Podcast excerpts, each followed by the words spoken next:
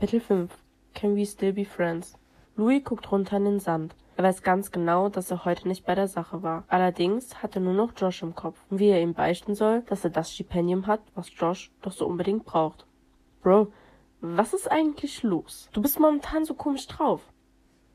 Nach einiger Zeit fängt Louis an zu antworten. Er schafft es jedoch nicht, Josh dabei anzugucken. Ich weiß nicht, wie ich es sagen soll. Seine Stimme stockt.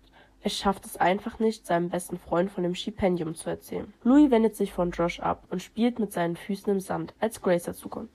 Hey Leute, tut mir leid für das Spiel. Das nächste wird bestimmt besser. Und Louis, lass dich nicht runterziehen. Alle wissen, wie gut du bist. Leise flüstert er in ihr Ohr. Babe, ich habe es ihm noch nicht gesagt. Verplapper dich bitte nicht. Grace guckt Louis an und verdreht ihre Augen. Schnell lässt Louis sich etwas einfallen, um dieser Situation zu entgehen. Ähm, Josh? Sorry, aber Grace und ich müssen jetzt gehen. Wir wollen noch kochen und gemeinsam essen. Obwohl Josh die Situation komisch vorkommt, denkt er sich nichts dabei. Die drei verabschieden sich voneinander und schnell verschwinden Louis und Grace. Fast wäre es schiefgegangen, Grace. Bist du eigentlich bescheuert? Warum hast du Josh noch nichts gesagt? Du kannst die Tatsache, dass du das Stipendium hast, nicht ignorieren. Du musst es ihm sagen. Er hat das nicht verdient. Das weißt du und... Ich weiß, Grace. Er lässt ihre Hand los und erhebt seine Stimme. Verdammt, ich weiß es, okay? Ich weiß es und mir geht es nicht mehr aus meinem Kopf. Ich muss ständig daran denken. Was meinst du, weshalb ich heute beim Spiel so schlecht war? Louis wird wieder ruhiger und setzt sich auf einen Baumstamm, der am Rand des Weges liegt. Ich weiß, er hat das nicht verdient. Aber ich wollte auf den richtigen Moment warten. Grace kann an seiner Mimik sehen, wie schwer Louis das Geständnis fällt. Darum setzt sie sich neben ihn, legt ihren Kopf auf seine Schulter und streichelt mit der Hand über seinen Oberschenkel. Schatz, es ist unfassbar schwer, aber je länger du wartest, desto schwerer wird es. Ihre sanfte Stimme beruhigt Louis und er willigt ein. Er weiß, dass er mit seinem besten Freund sprechen muss, also geht er zurück und findet ihn beim Training. Was ist denn los? fragt Josh und stellt seine Wasserflasche weg. Sollen wir zur Eisdiele gehen und da reden? Louis nickt nur wortlos. Louis wartet, bis sie am Tisch angekommen sind. Josh, es tut mir wirklich leid. Glaub mir. Louis schafft es nicht, ihm ins Gesicht zu schauen. Nervös fummelt Louis an seinen Händen herum, als er all seinen Mut zusammenfasst und Josh sein Geheimnis beichtet. Ich weiß, dass du das Stipendium brauchst und es tut mir wirklich leid, aber ich habe es bekommen. Josh springt wütend auf und brüllt. Du hast was? Es war meine einzige Chance. Mit einem kräftigen Tritt fliegt der Stuhl weg und Josh rennt wütend davon. Louis legt Geld für die beiden Milchshakes hin und rennt hinterher. Josh, warte doch!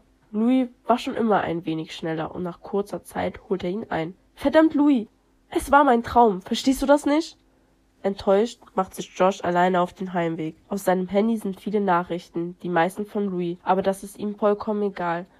Er hat gerade realisiert, dass seine Träume zerstört wurden und das von seinem besten Freund.